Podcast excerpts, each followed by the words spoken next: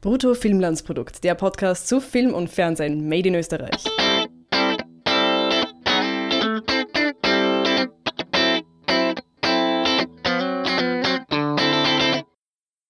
Hallo zu einer neuen Folge des Brutto Filmlandprodukt Podcasts, wo es hier nur und exklusiv um österreichischen Film und österreichische Serien geht. Und jetzt, nachdem wir zwei Wochen Gäste hatten, sind wir dann doch wieder mal ins Kino gegangen Gleich mal Kritik vorneweg. Ich verstehe es überhaupt nicht, warum zwei Spielfilme am gleichen Wochenende starten und es dann wieder so viele Wochen gibt, wo nichts ist.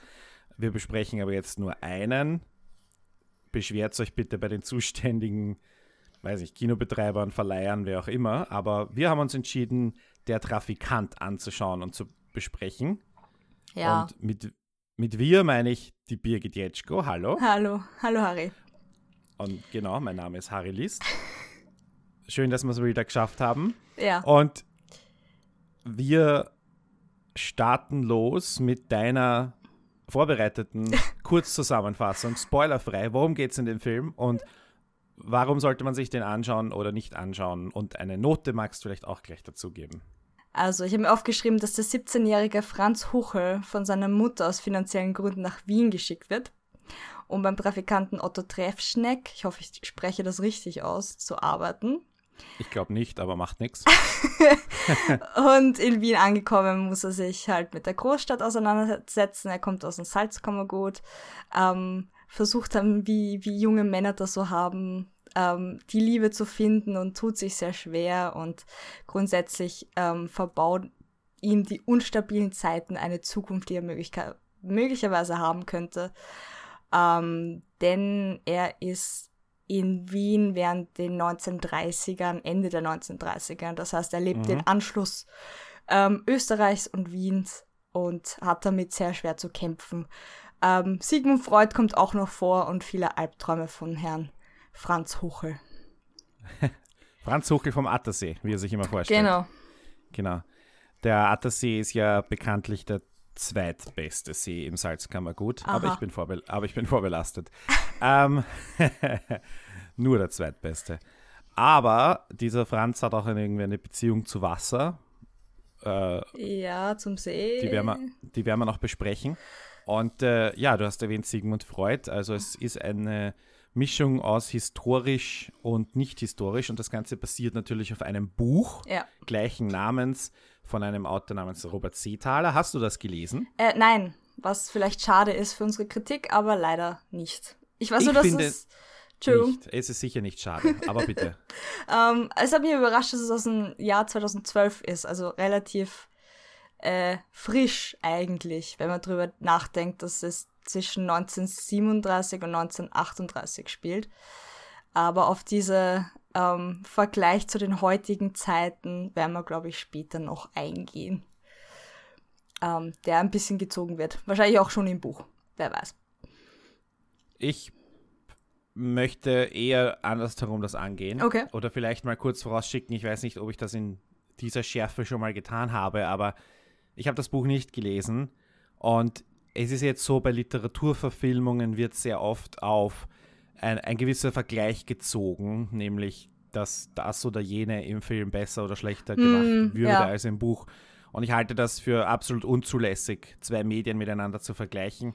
Speziell äh, und, und, die übersetzt, also und es gibt dann halt sehr viele Leute, die immer sagen, das Buch war besser und das ist natürlich, äh, kann jetzt in der subjektiven Wahrnehmung gerne so sein, aber objektiv ist das einfach nicht zu beurteilen.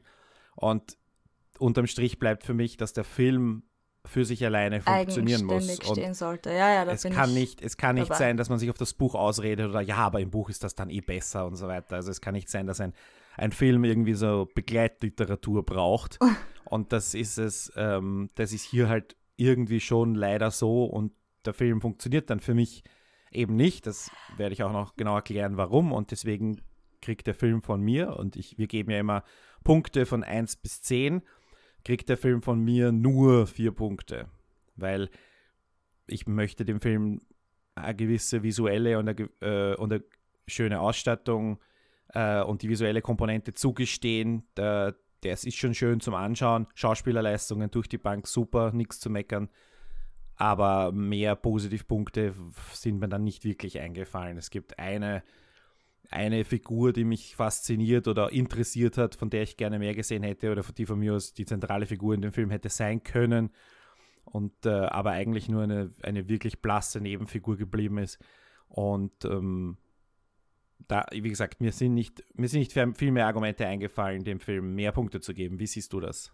Also ich bin auch dafür, dass man, also es wäre natürlich schön, wenn einer von uns beiden das Buch gelesen hätte, dann könnten wir ein bisschen drüber auch reden, aber eigentlich besprechen wir ja den Film, dementsprechend ist es nicht unbedingt so Richtig. wichtig. Ähm, einige Sachen, auf die ich vielleicht später eingehen werde, könnte man dann halt natürlich sagen, ob es äh, das Buch war oder der Film. Ähm, also ob die Vorlage schon nicht ähm, das erfüllt hätte, was wir gern gehabt hätten. Ähm, ansonsten bin ich auch bei dir bei vier Punkten. Es ist sehr schön ausgestattet. Es ist eigentlich ähm, durchweg interessant, aber es fehlt mir halt ein bisschen was. Das zeigt schon von Können, aber trotzdem ist es kein Film, wo ich sagen kann, äh, also muss man nicht unbedingt gesehen haben, sagen wir mal so. Wahrscheinlich, okay. ja. Also es hat mich auch nicht so vom Hocker gerissen, sagen wir so. Aber aber. Trotzdem sollen die Leute ins Kino gehen und sich österreichische Filme anschauen. Ja. Da ist es jetzt vielleicht wieder gut, dass sie diese Woche eine Alternative haben mit, mit The Dark, einem äh, in Kanada gedrehten, auf Englisch gedrehten Horrorfilm. Oje. Oder ja, nicht mein Genre, aber okay. Nein, auf also Englisch hier, gedreht, oje. Habe ich immer Na, auf so Englisch ein bisschen. gedreht ist kein Problem, aber. Ja, egal. Sie erzählt auf jeden Fall das österreichische Film und ähm, geht auf jeden Fall ins Kino. Und für die Leute, die dann sagen, ja, ich möchte zu dem Film äh, unbedingt noch meine Meinung loswerden oder ich möchte hier jetzt die Buchperspektive einbringen, die mhm. ihr beide nicht habt, da gibt es jede Menge Möglichkeiten, mit uns in Kontakt zu treten. Die findet ihr aufgelistet auf brotfilmlandsprodukt.net slash Kontakt. Wir haben auch eine Facebook-Seite, wir sind beide auf Twitter erreichbar. Kontaktformular oder Kommentare, alle die Möglichkeiten findet ihr dort. Und äh, damit würde ich sagen, wir machen jetzt einen Spoiler-Teil, äh, wo jetzt nur noch Leute zuhören, die den Film schon gesehen haben, oder? Ja, ja, ja. Gut, willkommen zurück. Vier Punkte. Wir waren schon mal begeisterter von Filmen. Das ja. muss, man, muss man definitiv sagen. Die also, wenn ich Möchtest kurz reingrätschen kann, man hat Bitte, schon bei grätsch. mir einen schweren Stand, wenn man einen Film macht, der fast zwei Stunden lang ist. Da muss schon ordentlich was kommen. Macht bitte keine Filme, die zwei Stunden lang sind, wenn es nicht tragt. Bitte hört's auf damit. Es ist mein persönliches ähm, Problem mit manchen Filmen. Aber daran ist ja nicht nur gelegen. Naja, äh, ich, ich kann das sehr gut nachvollziehen. Also für mich hatte der Film auch einfach Längen ich bin jetzt prinzipiell nicht der Meinung, dass es eine perfekte Länge für einen Film gibt. Ich meine, ich kenne auch die Meinung von anderen Leuten, die sagen, na na, 90 Minuten ist perfekt, 100 Minuten ist perfekt. Äh, also quasi so die Phase, die man auf jeden Fall stillsitzen kann. Also für mich ist zwischen 30 Minuten und 90 Minuten alles dazwischen finde ich noch vertretbar. Alles darüber ist meistens nicht unbedingt notwendig, muss ich sagen. Also für meinen Geschmack. Ich bin mhm. vielleicht auch mehr Generation MTV, ich weiß es nicht. Ganz sicher sogar. Aber mit 30 Minuten bist du eh schon gut dabei. Ja. Aber äh, ich meine, inzwischen, äh, ich glaube, die 10-minütigen YouTube-Videos schaut keiner mehr. Also, ja, Kurzfilme um, sind wieder Kurzfilme, ist wieder was anderes. Genau. Aber die prinzipiell ist es eher so, dass auch das alte Designprinzip Form follows Function. Ähm, in dem Fall könnte man das vielleicht adaptieren in Länge folgt Geschichte oder die, die Länge soll genau so lang sein, wie es die Geschichte trägt. Und die Geschichte war aufgeblasen und es gab immens viele Figuren und immens viele, ähm, wie soll ich sagen, geistigen Abbieger in diesem, in dem, was wir gesehen haben, dass ich auch absolut unterschreibe, dass das Ganze viel zu lang war. Da kann man sehr viel rausstreichen, da kann man sehr viel kürzen.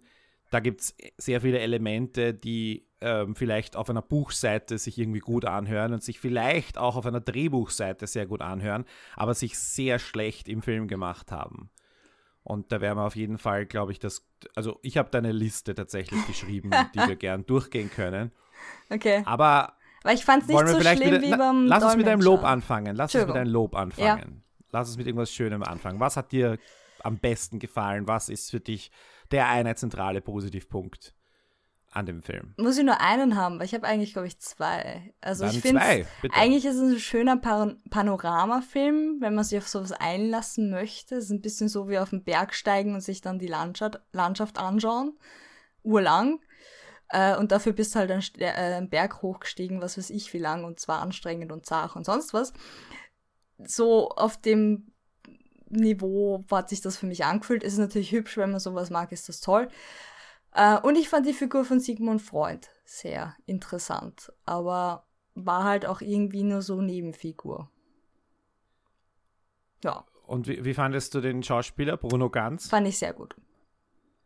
Hat mir taugt. Ka- Kann man, kann man natürlich jetzt nicht wegargumentieren, dass er einer der besten, mit Abstand besten äh, deutschsprachigen Schauspieler ist. Ähm, also das hat man gesehen, dass der wirklich gut ist. Ähm, aber prinzipiell das Ensemble für mich wow. Also mhm, ja, ähm, Johannes Krisch bin ich nicht sein größter Fan, aber hier fand ich ihn richtig gut. Ähm, der Junge, den ich nicht aus. Wie heißt er? Wie spricht man den aus? Simon Morse, Morse, Morze, Morze, Morzel? mich Ahnung. das nix, mich darfst Ich du das nicht fragen. Also ich bin da äh, Nachnamen und Namen aussprechungsmäßig die schrecklichste Person, die man fragen Ja. kann. Ich auch. Das ist hier ja eh schon äh, äh, seit 63 oder was? Seit 65 Folgen oder was wir jetzt sind. Ich habe keine Ahnung, ich habe schon den Überblick verloren. Et sehr gut etabliert, dass ich das auch nicht kann. Auf jeden Fall ist der junge Mann, ich nenne ihn jetzt Simon M.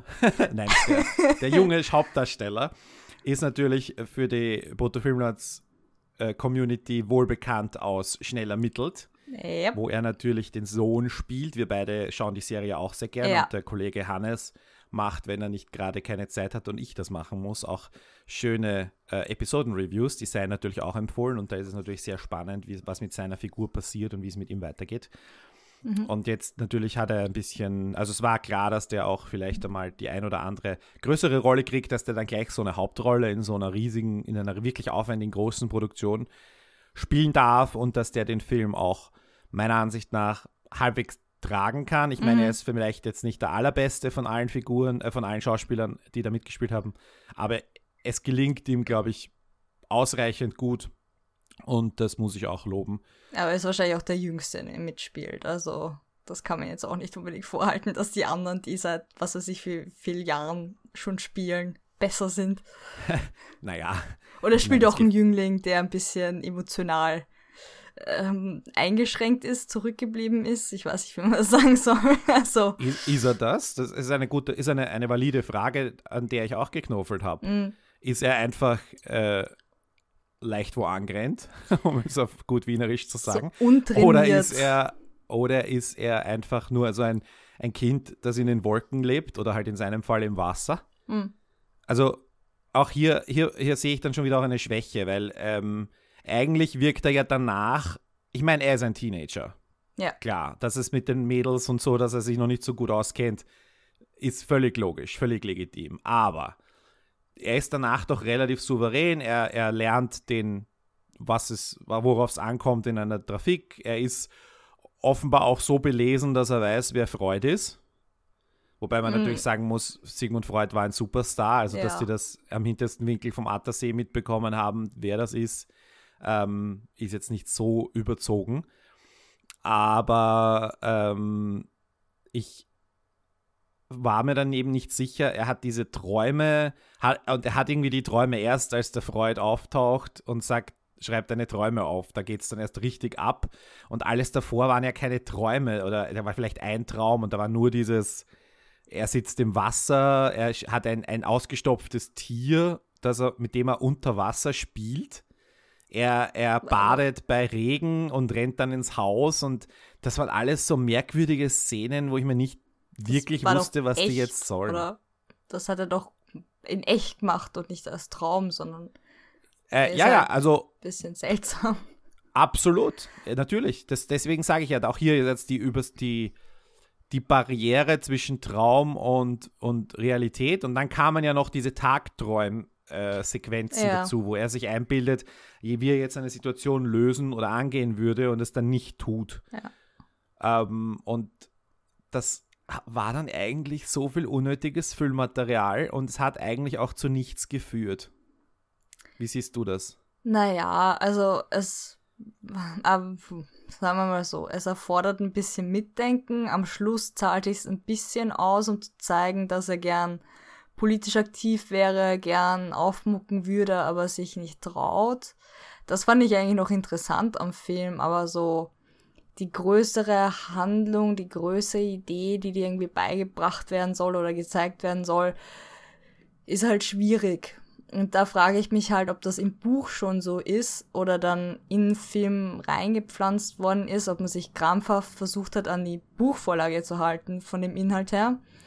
Ähm, oder das selber ein bisschen aus dem ähm, ausuf ausufern hat lassen. Weil, ähm, also ich habe bis so, weiß ich nicht, gut ein zwei Drittel oder vielleicht sogar ein bisschen weniger die Hälfte des Films keine Ahnung gehabt, um was eigentlich gehen soll. Ich dachte eigentlich, okay. Freud hat diesen Jungen dann als seines, äh, einen seiner Fälle auf der Couch, weil er interessant ist, weil er irgendwie anfängt, Leute abzustechen oder schizophren zu sein, weil diese ganzen toten Tiere sammelt und halt äh, das eine Mädchen trifft und dann ist sie weg und du denkst ja so, hat, sie, hat er sie umgebracht oder was geht jetzt ab? Träumte das? Träumte das zwei Leute? Also ich dachte echt, es geht so in psychologische Ecke. Und dann ging es irgendwie nur darum, dass er sich schwer tut äh, mit den Nazis um sich rum. Das war irgendwie, also es hat ganz komisch angefangen, es hat nicht wirklich aufgebaut aufs Ende und äh, es gibt genügend Filme über Anschluss und wie die Leute damit klarkommen müssen, die besser sind als, als das letzte Drittel oder was das war. Also, weiß nicht, haben wir auch schwer dann, irgendwie was für mich rauszufiltern, dass ich irgendwie, dass ich, womit ich was anfangen kann, um ehrlich zu sein. War sehr verwirrend, irgendwie. Nicht total verwirrend, wo ich davor sitze und denke, was, aber auch nicht so klar. Vor allem am Anfang nicht. Hm. Also ich hatte, es hat mich jetzt nicht überfordert die ganze Zeit intellektuell, aber es war jetzt auch nicht so, dass ich irgendwie nicht trotzdem irgendwie zwischendurch das Gefühl hätte, na, wenn ich alle Bücher Freuds auswendig könnte, dann hätte ich jetzt mehr von dem Film. Na, das glaube ich auch nicht, dass das unbedingt so sei. Es war halt, das mit den Albträumen ist halt schon ein interessanter Aspekt, von wegen, dass Jugendliche oder um nachzuempfinden, wie Jugendliche sich unter so einer Situation fühlen und die Albträume quasi diese Seite sind, die, die schreit und sich wehrt und sonst was. Aber ansonsten weiß nicht. Das, hm. das war zwar interessant, ja. aber ich fand es ein bisschen zu lang. Ja, es war halt auch irgendwie halb ausgegoren, weil wenn der halt zum einen zerrissen wird von der äh, von der Liebe zerrissen wird von den politischen Gegebenheiten, zerrissen wird von der neuen Stadt und von irgendwie von unterschiedlichen Mentorenfiguren, ja. dann, dann fragt man sich dann, also für die, das ist er dann eigentlich relativ normal geblieben. Ja, oder? voll.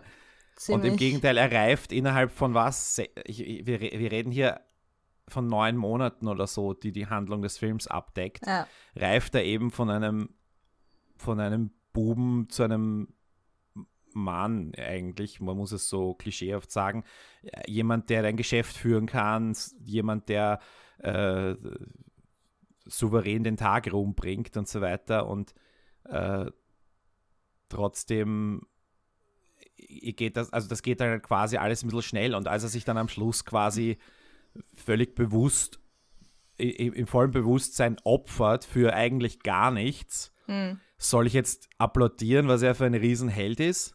Also, weil nein, das war einfach nur vertrottelt.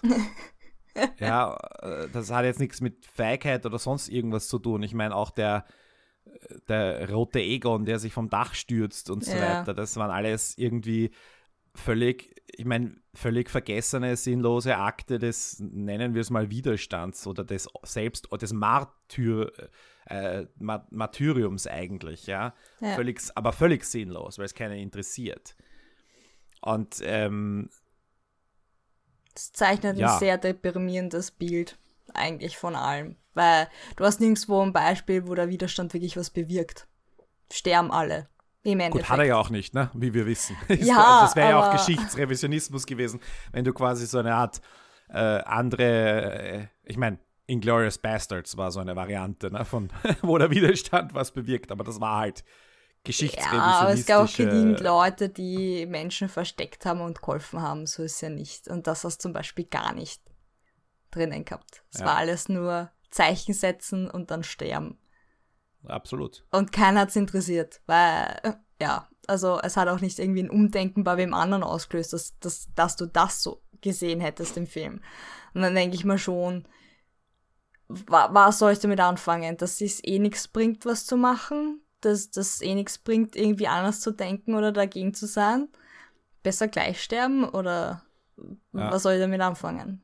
Ich, ich würde dem Film jetzt auch keine, äh, keine Kontextrelevanz zuschreiben im Sinne von, er wäre jetzt irgendwie in der heutigen Zeit, wo alle irgendwie vor einem Aufkommen des, des Rechtsextremismus und was auch immer warnen. Ich sehe jetzt nicht, dass der Film da irgendeine Art von sinnvoller Botschaft hätte. Da kann man, la, lade ich auch zur Diskussion ein.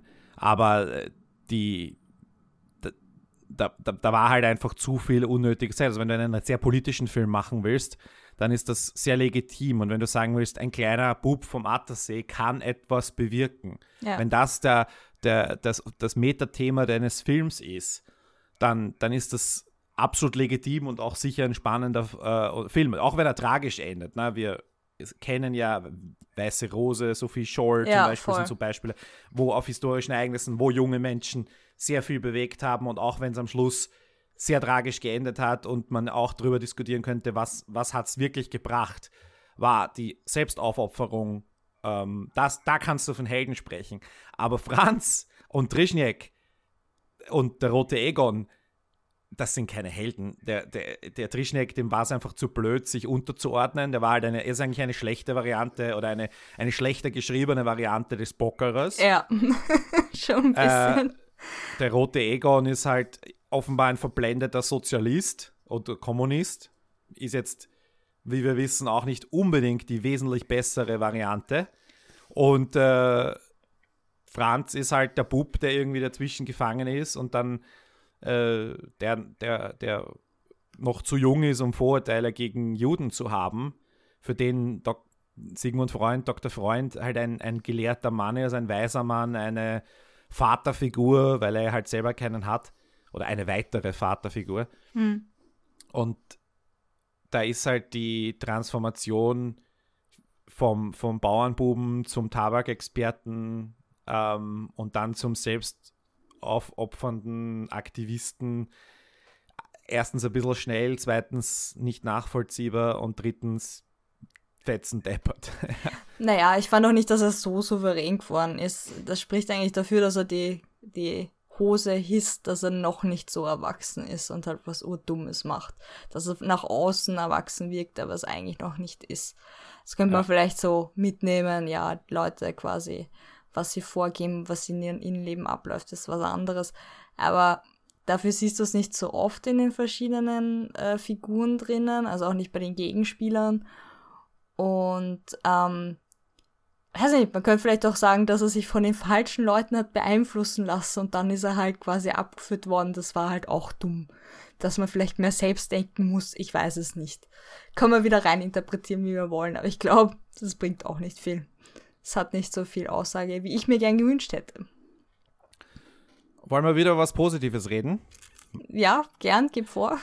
Ähm, ich fand die äh, Ausstattung und die Kompasserie, ich, ich fand schon, dass man da sich sehr viel Mühe gegeben Ja. hat. Ja. Die auch ganze Straßen, natürlich hat man das jetzt nicht in der echten Berggasse gedreht, wo, aber äh, teilweise halt eben schon in Wien und natürlich auch im Freiluftstudio äh, in, in München, glaube ich, in den, nehme an, in den Bavaria Studios. Ähm, und natürlich mit Kompass, Kompasserie, aber man hat auch sehr viele alte Autos drinnen gehabt und diese ähm, alte, wie soll man sagen, Kultur vom das, das, das Fest und draußen und ähm, alles war sehr eng und in diesen engen Gassen, also weil sie sich einfach quasi dann Visual Effects gespart haben, eine Stadt von oben zu zeigen, wie sie damals ausgeschaut hat und so. Mhm. Also es war alles auf der auf der äh, auf Augenhöhe, literally. Und ähm, trotzdem, und hier kommt jetzt quasi das Aber, so, so beeindruckend das war, es hat trotzdem mich nicht, wie soll ich sagen, dazu gebracht, irgendwie das nicht als Bühne, als Studio, als Kulisse zu erkennen.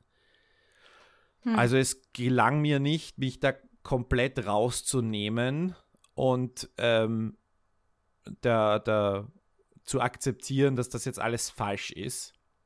Ich weiß nicht, wie es dir ging. Zum einen habe ich eben den Aufwand bewundert und der Film war ja auch, hm, also jetzt nicht super teuer, aber auch nicht günstig. Mit einem Budget von ungefähr 4,3 Millionen laut österreichischen Filminstitut. Hm. Und ähm, da ist halt die Frage, inwiefern ist dir das gelungen, beziehungsweise würdest du dazu stimmen oder widersprechen? Also ich fand die Details auch sehr schön gemacht, die ganzen ähm, Straßen fand ich überzeugend. Ich habe mich mit der Zeit ein bisschen vertan. Obwohl, wenn man nachdacht, also wenn ich nachgedacht hätte, wäre es mir wahrscheinlich aufgegangen. Ähm, ich dachte nicht, dass es vor, vor dem Anschluss war, aber egal.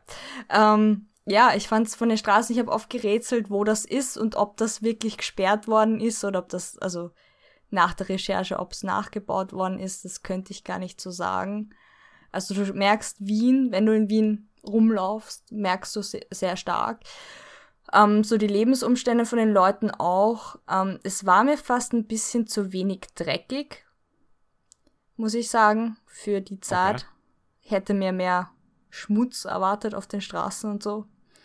Äh, und auch bei den Kindern und bei den anderen Leuten. ähm, ansonsten fand ich's, fand ich's schön. Ich weiß nicht, wie authentisch es ist, weil mir eben der Dreck gefehlt hat. Also ich, ich würde mir Wien zu der Zeit ein bisschen äh, schmutziger vorstellen, aber das ist vielleicht nur mein Kopf. Ähm, ja, ich fand's vom Flair und von der Atmosphäre super. Also das war echt, das hat auch, glaube ich, den Film so an sich getragen, die zwei Stunden durch. Dass es gut gemacht war. Also man hat gemerkt, dass es wirklich gut gemacht war. Ähm, eben guter Schauspieler und dementsprechend hatte ich auch nicht so den Moment, wo ich gesagt habe, boah, ist das Fahrt. Es war visuell sehr ansprechend. Ähm, vom Inhalt, wie gesagt hat mir da ein bisschen was gefehlt. Okay. Dann kritisieren wir wieder was. ähm, wie ging es dir, mit dich zeitlich zu orientieren? Wann wir jetzt sind, wie viel Zeit vergangen ist zwischen, zwischen dem einen und dem anderen Moment, zwischen Franz und, und äh, Aneschka? Ja. zum Beispiel Begegnung 1, Begegnung 2, Begegnung 3.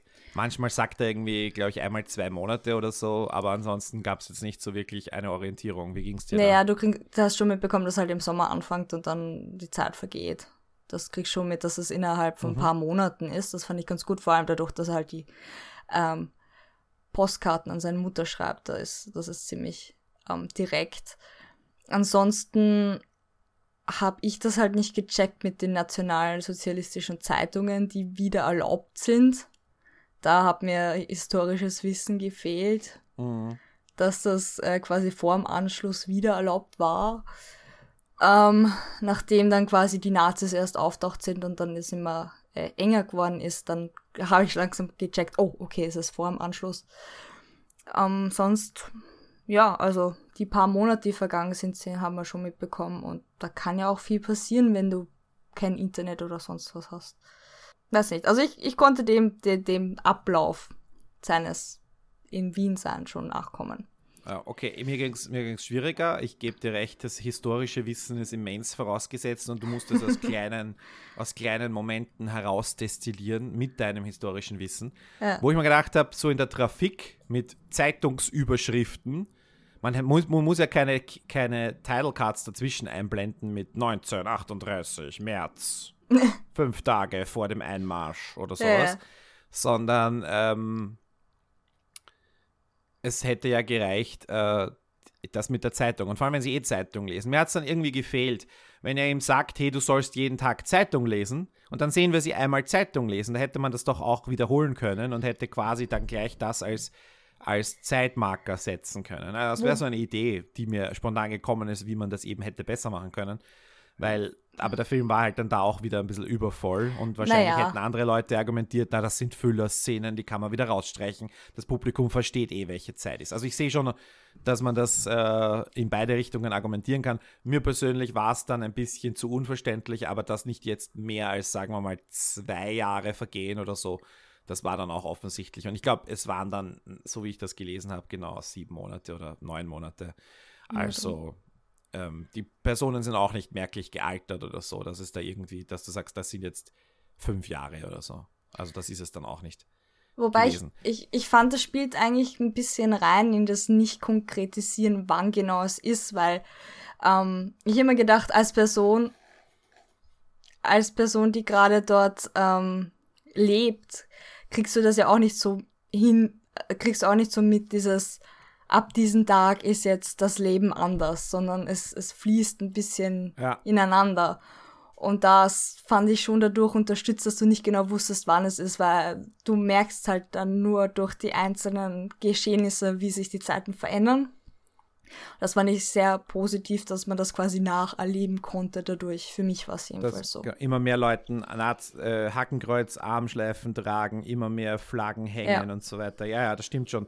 Das ist graduell passiert und das trifft natürlich sicher auch zu, dass trotz Verbotes es immer mehr offensichtlich wurde Mhm. und dann, bis es halt quasi gekippt ist und das Verbot aufgehoben wurde, Volksabstimmung ausgerufen wurde, die dann nicht durchgeführt wurde. Und dann halt am, glaube ich, März, im März 38 dann der Einmarsch. Da ging es dann, da ging's dann schon schnell innerhalb von zwei oder drei Tagen, aber Mhm.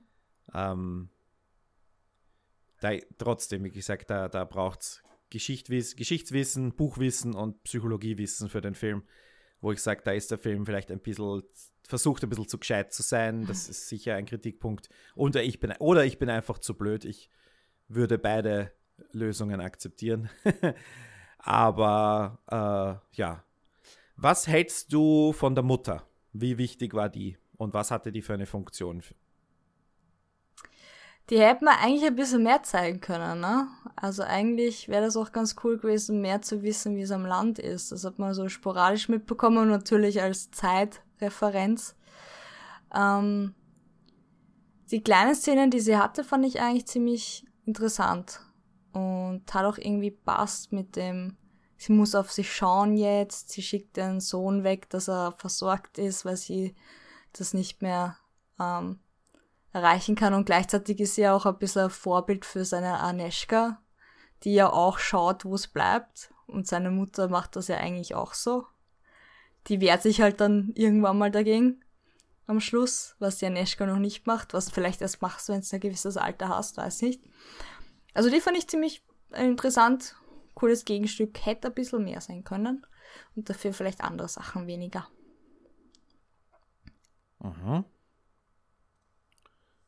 Ich fand sie eher unnötig. Also, also die, die Regina Fritsch hat das super gemacht, keine Frage. Aber ähm, sie war schon wieder so eine, eine etwas creepy Figur, so wie ein Zauberer, muss man fast sagen. Okay. Aber äh, ich fand es jetzt auch einen unnötigen Füller. Also, okay, zu sehen, wie es am Land ist, das habe ich mir auch gedacht.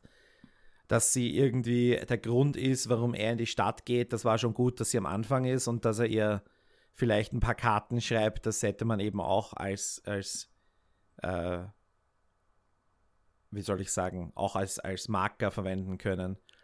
Aber im Großen und Ganzen fand ich ihre Szenen eher zum Streichen. Ähm, und ich glaube, da hätte man ordentlich Zeit sparen können für dich, Okay, dem stimme ich nicht zu. wenn man ihre Szenen gestrichen hätte.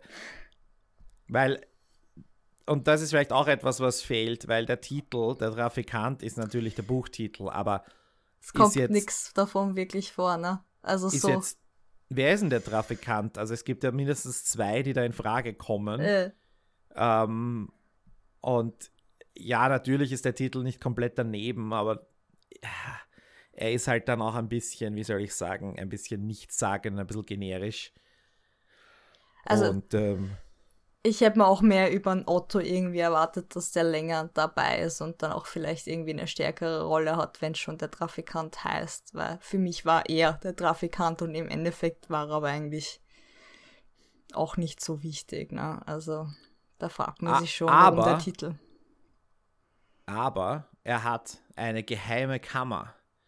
Und in dieser geheimen Kammer sind, ist natürlich irgendwas Wichtiges. Der Stein der Weisen. Erklärst oder- du mir das? Ich habe es nämlich nicht oder- gecheckt.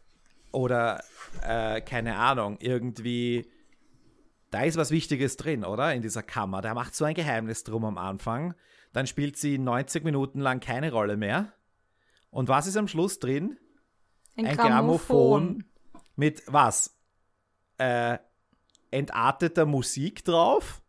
Das war nicht Nein. einmal Jazz. Das war nicht Irgendwas. Einfach nur irgendwas. Also, das, ist, das frage ich mich echt, wozu? War das irgendeine Hymne, die wir nicht kennen? Bitte klärt uns Es, auf, es ist wenn ihr völlig es wisst. irrelevant. Selbst, ich meine, welches Musikstück könnte dir einfallen, das so wichtig wäre, äh, dass du das, ich weiß nicht, dass es dann den, den, den Buben, der es vielleicht gar nicht kennt, auch noch einmal anstachelt in Vertretung des inzwischen ermordeten Otto Treschneck, äh, etwas zu tun, Widerstand zu üben oder was auch immer. Also es war Also es nicht war ein die internationale. Das sinnloses ist schon Ding. mal. Ja, es ist völlig egal. Es war völlig wurscht. Ja, und auch hier, wenn jemand das einordnen möchte, vielleicht wird es im Buch genau erklärt, ist mir völlig wurscht. Das war völlig überflüssig. Und das hat einfach, das war auch wieder so etwas, was einfach überhaupt nicht hineingepasst hat. Und ähm, Ich finde, auch das, hier hätte man was streichen können. das war was, was ein bisschen Mehrheit sein könnte, weil du hast irgendwie so einen Moment gehabt, wo eigentlich könnte jetzt was Dramatisches kommen mit irgendeinem Lied, das eine Bedeutung hat. Vielleicht hat es diese Bedeutung, wir kennen sie beide nicht, das wäre sehr traurig. Aber irgendwie hätte ich mir schon erwartet, dass jetzt irgendwie ein Lied kommt, das diesen Revolutionsgedanken, diese Gegenwehrgedanken trägt. Aber es klang nur wie ein klassisches Stück Musik. Also es, es hat mich sehr verwirrt. Wiederum. Ich habe mir gedacht, vielleicht, weil es ist ja jetzt auch nicht super logisch, dass, dass die Mutter ihn zu irgendwem schickt. Ne? Das, da, ich habe mir jetzt gedacht, wenn sie mir jetzt daherkommen mit, das ist eigentlich sein Vater, Er wäre auch noch Dann- gewesen, ne? dann wäre das okay gewesen. Es wäre jetzt nicht super originell gewesen, aber es wäre okay gewesen. Es hätte alles ein bisschen mehr Sinn machen lassen. Ja. Dinge, die schon oft verwendet wurden und Dinge, die halt irgendwie klischeehaft oder klassisch sind, im, im, im besseren Sinne des Wortes, äh, die haben schon auch einen Sinn und es gibt auch schon gute Gründe, warum die immer wieder eingesetzt werden, weil sie funktionieren. Und hier habe ich das fast erwartet, dass das kommt. Und vielleicht war dieses Grammophon und dieses Lied, äh, vielleicht stand auf der Platte irgendwas drauf. Ich habe keine Ahnung, äh, also auf, dem, auf der Hülle von der Platte. Mhm. Vielleicht war das der Beweis, dass das sein Vater war oder sowas, aber das haben wir nicht gesehen oder ich habe es zumindest nicht mitbekommen.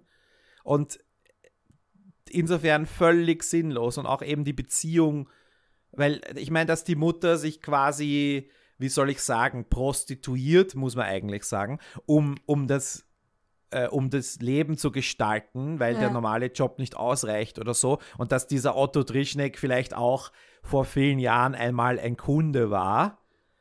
Ein Kunde, der vielleicht immer öfter Ja. gekommen ist und mit dem es vielleicht mehr als nur die Kundenbeziehung gab, sondern eben äh, der halt ein Freund geworden ist und der deswegen ihn aufnimmt. Das kann schon sein.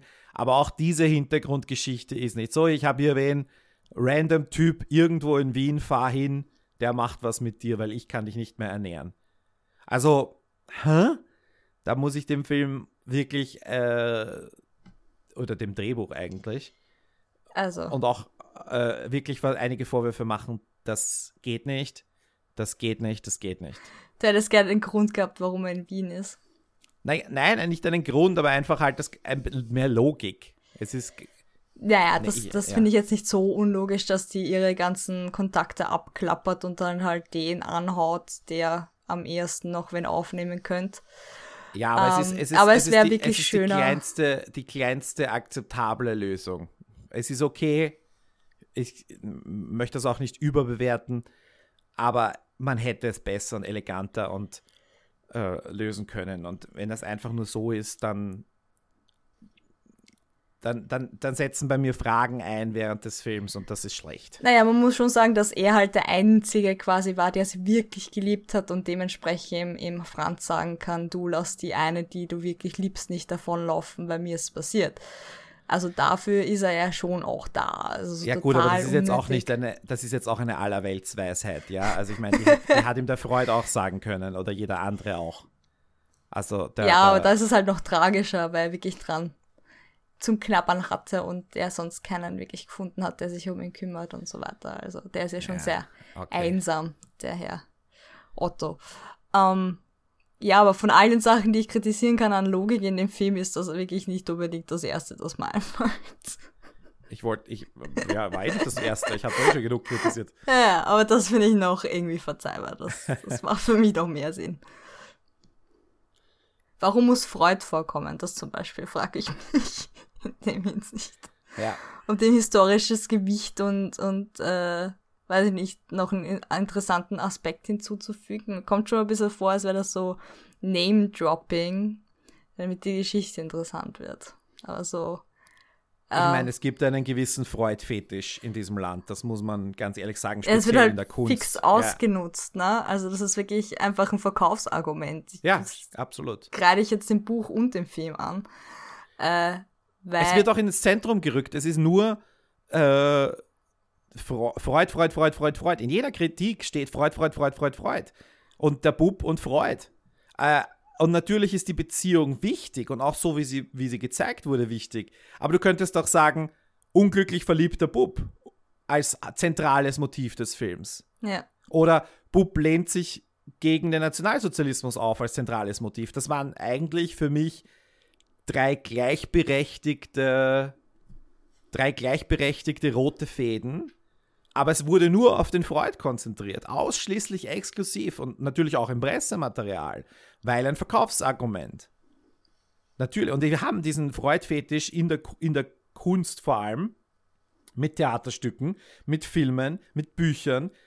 Es sind gerade zwei Freud-Serien in Produktion. Eine vom ORF mit Netflix und eine vom ORF mit der BBC. Ja, aber es braucht Freud nicht einmal in der Geschichte, um ihm diese Ratschläge zu geben, finde ich. Das könnte auch jeder andere machen. Der macht jetzt, also Absolut. also ich finde nichts, dass er was Außergewöhnliches macht, was nur Freud machen könnte. Es hätte diese von Gerti Drassel gespielte Hofrat, Hofratswitwe, keine Ahnung, was die da war, ja. hätte genauso gut eine Beziehung, eine, eine emotionale, wir reden miteinander Beziehung eingehen können, weil sie einsam ist oder was auch immer. Ja, Und sie hätte ihm die gleichen Sachen sagen können. Und sie hätte, er hätte ja auch mit ihr über Zigarren reden können, weil sie irgendwie, oder Zigarillos oder was auch immer. Ja. Also, oder der Trafikant hätte genau dieselbe Rolle übernehmen können, also ja. theoretisch. Also. Ja. Oder der, oder der rote Egon. Weil schreibt deine Träume auf, finde ich jetzt nicht so ähm, exklusiv auf Sigmund Freud besch be beschränkt. Das, glaube ich, haben schon Leute was, so gemacht was hat er dann, was hat er dann nicht, er sagt ihm, schreibt deine Träume auf und dann sehen wir ihn aufschreiben und am Schluss hängt er sie auf mhm. und das war alles relativ konsequenzlos und wie gesagt, mich hat ehrlich gesagt die, äh, also, Entschuldigung, nein, ich mache das noch fertig. Da war einfach, du hast Historie, du hast Fantasie und du hast Traum. Und du hast einen am Anfang weirden Charakter, der aber dann sofort in dem Moment, wo er in Wien ist, aufhört, weird zu sein mhm. und ein normaler Teenager wird. Ja. Also da ist irgendwie zwischen, zwischen crazy Traum, Fantasie und historischen Ereignissen ist einfach zu viel los. Und du kannst guten Gewissens eigentlich hergehen und von diesen vier Elementen zwei streichen. Weil wenn du einen fantasierenden Charakter in der, Geschicht, in der Geschichtsschreibung unterbringen willst, von mir aus. Oder irgendeine andere Kombination. Ja. Und das war einfach so viel, dass, äh, ja, wie gesagt, ich bin immer noch der Meinung, man müsste ein paar Freud-Bücher jetzt lesen, um das zu verstehen. Aber äh, ja, war mir zu viel und für dich war es ja dann zu lang und ich glaube, auch hier kann man streichen, streichen, streichen. Ja, ich glaube, das ist halt das Problem, dass es so viele verschiedene Aspekte an, anschneidet, dass dann alles auf, auf, auf diese Länge verteilt wird, aber es nicht konzentriert auf eine Sache ist und dadurch halt dann auch an Aussage und an Stärke verliert. Es verdröselt sich alles in diese verschiedenen Sachen, wie die Träume, die Gespräche und diesen Charakter Freud auch zu inszenieren, so wie er war. Und ja, das ist halt. Ich stimme dir zu. Also man könnte auch streichen und hätte dann konzentrierteres, wahrscheinlich auch interessanteres, inter interessantere Geschichte gehabt. Aber ja. hast du noch was auf deiner Positivliste? Ja, haben wir eh schon gesagt, er ist gut gespielt. Ich fand Sigmund Freud auch sehr gut gespielt. Die Szenerie schön. Es hatte halt diese österreichischen Checkpunkte ganz am Anfang. Leute haben Sex, man sieht nackte Leute. Äh, unter Wasser am besten und am besten nur Männer und keine Frauen. Wobei, das haben wir dann später auch noch. Äh, ja, dementsprechend könnte man es noch abklappern, aber ansonsten, ich glaube, mit, mit Besprechen wäre ich so durch, außer es fällt dir noch was an. Ich habe noch einen Positivpunkt. Mhm. Ich habe es ja ganz am Anfang gesagt, es gab eine Figur, die für mich ein bisschen zu kurz vorgekommen ist, um die man die Geschichte wesentlich äh, mehr bauen hätte können, die ich faszinierend fand. Und das war Aneshka. Mhm. Äh, weil, ich meine, dass der jetzt, der, der Teenager vom Land, auch geht auf eine Frau zu, sagt: Servus, ich bin der Franz Huchel vom Attersee und äh, weiß dann nicht mehr, wie ihm geschieht, weil sie um ihn herum wirbelt und Spaß haben möchte und auch er zu viel Geld hat. Ähm, aber dass sie ihn fasziniert, mich hat sie auch fasziniert. Hm. Also ich weiß jetzt nicht, ob auch der äh, weiß nicht, Teenager von vor zwölf Jahren in mir angezapft wurde, hier irgendwie noch in, im Geiste, ähm, dass mich diese, diese charismatische, äh, schöne Frau und, und interessante und geheimnisvolle Frau so interessiert hat. Aber ähm, auch wie er sich dann auf die Suche macht und das ist dann auch irgendwie, es vergehen Monate und er irgendwie, sein Aufwand ist nicht zu sehen. Also wir sehen kein, keine Trial and Error von ihm, sie zu finden, sondern es ist dann irgendwie der Moment, ich kann sie nicht vergessen. Er redet mit Freud, Freud sagt, such sie. Hä? Ja, okay. und dann haben sie wieder eine schöne Zeit miteinander und ähm, die, die, dann ist sie wieder weg und du hast, eigentlich lebt sie ja auch in sehr merkwürdigen Verhältnissen, also für den, Fra für den Franz, sie lebt ja in dieser, sie ist ja böhmische Zuwanderin und sie leben in unterirdischen Verhältnissen, äh, in Massenquartieren und viele davon sind Prostituierte oder machen halt eben Jobs, die moralisch so am Rand sind. Und Aneschka ist ja auch eben eine äh, Varieté-Tänzerin, hm. wie es hm. damals, glaube ich, hieß. Und noch dazu macht sie dann quasi am Schluss, bricht sie ihm das Herz doppelt, weil sie ihn nicht nur ähm, nicht als gleichwertig akzeptiert, weil er halt doch irgendwie noch ein Bub ist, sondern sie sucht sich einen Opportunitätsfreund, weil ich glaube jetzt nicht, dass wir interpretieren können, dass das echte Liebe mit dem Nazi-Offizier war. Nein. Also, ich meine, wissen wir nicht, ja, das ist jetzt eher debattiert, ne? aber da gehen, da, da gehen wir jetzt eher von der Opportunistin aus. Und die sagt, äh, die, die ist auch sehr zeitschlau. Sie weiß, was es für eine Zeit ist und was sie sich erlauben kann. Und sie weiß natürlich auch, da muss, da, sie schwebt in Gefahr als Nicht-Deutsche oder, oder vielleicht gilt sie als Deutsche. Ich habe keine Ahnung jetzt über die Wahnsinnstheorien, wer da Deutscher ist und nicht ähm, so genau. Aber äh, da war es dann total spannend. Und da hätte ich mir eigentlich mehr gewünscht, weil du kannst dann so eine Art Liebe, die nicht sein kann, oder Liebe in Zeiten des Nationalsozialismus äh, Geschichte draus machen und die, gleiche, die gleichen Sachen erzählen. Und du brauchst jetzt nicht, ähm, also ein verwirrter Teenager, da ist schon genug Traum, Fantasie, Wahnsinn drinnen, mhm. als dass er noch all die anderen Dinge bräuchte. Mhm. Vor allem und, zu der äh, Zeit, ne? Ja, nein, aber generell, es ist einfach für jeden Teenager ist das aufregend und du fantasierst viel und du träumst viel und du äh, die, diese, diese erste Liebe oder diese Besessenheit oder sowas, die nagt an dir und die macht dich fertig und die lässt dich dumme Dinge tun und ähm, ich meine, das ist ein universelles Thema, ja. Mhm. Und das hätte, das hätte ich gern mehr gesehen. Also da bricht jetzt echt der Romantiker in mir aus. Ich glaube, ich hoffe, der Hannes ist stolz auf mich, weil er mir immer vorwirft, ich wäre zu wenig romantisch. Ähm, und da hätte ich mir mehr in dieser, in dieser Dimension gewünscht und hätte dafür eben die Beziehung zu Freud wieder äh, zurückgezogen oder gestrichen mhm. im, in favor ähm, von Aneshka und, und hätte da umgeschichtet. Aber natürlich, äh, und die Schauspielerin ist natürlich super. Also ich kannte die gar nicht vorher. Ja. Äh, muss, man auch, muss man auch sagen. Sehr herzig. Ich weiß, Emma Drugonova heißt sie. Und äh, ist jetzt auch noch nicht so äh, lang dabei. Also Jahrgang 1995. Ja, das war's von mir. Eins Wollen wir ist mir noch romantischen Note aufhören? Na, mir ist eins noch eingefallen. Es ist eigentlich äh, zeitweise ein relativ lustiger Film. Ich musste wieder oft schmunzeln und lachen. und ich hoffe, es ist beabsichtigt. Ich denke mir schon, dass bei dem Film das beabsichtigt war. Teilweise.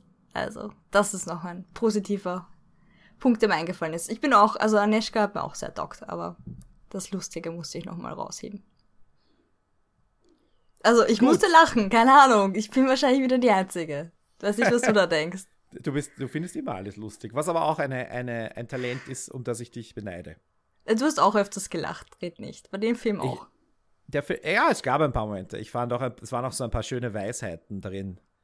so von wegen, äh, wie war das? Wenn man Frauen sind wie Zigarren, wenn man zu fest an ihnen zieht, sind sie weg oder so ähnlich. Hm. Das war, das war ein schöner Spruch für, für einen Bierdeckel. Okay. oder ein Kalenderblatt.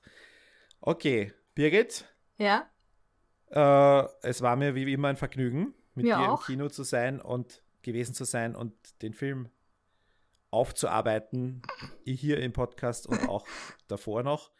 Wenn ihr uns mit uns diskutieren wollt oder uns irgendwas sagen wollt, dann erreicht ihr uns, wie schon erwähnt, unter www.bruttofilmlandsprodukt.net slash Kontakt.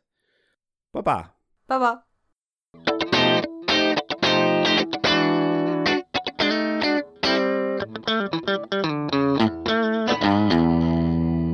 bruttofilmlandsprodukt.net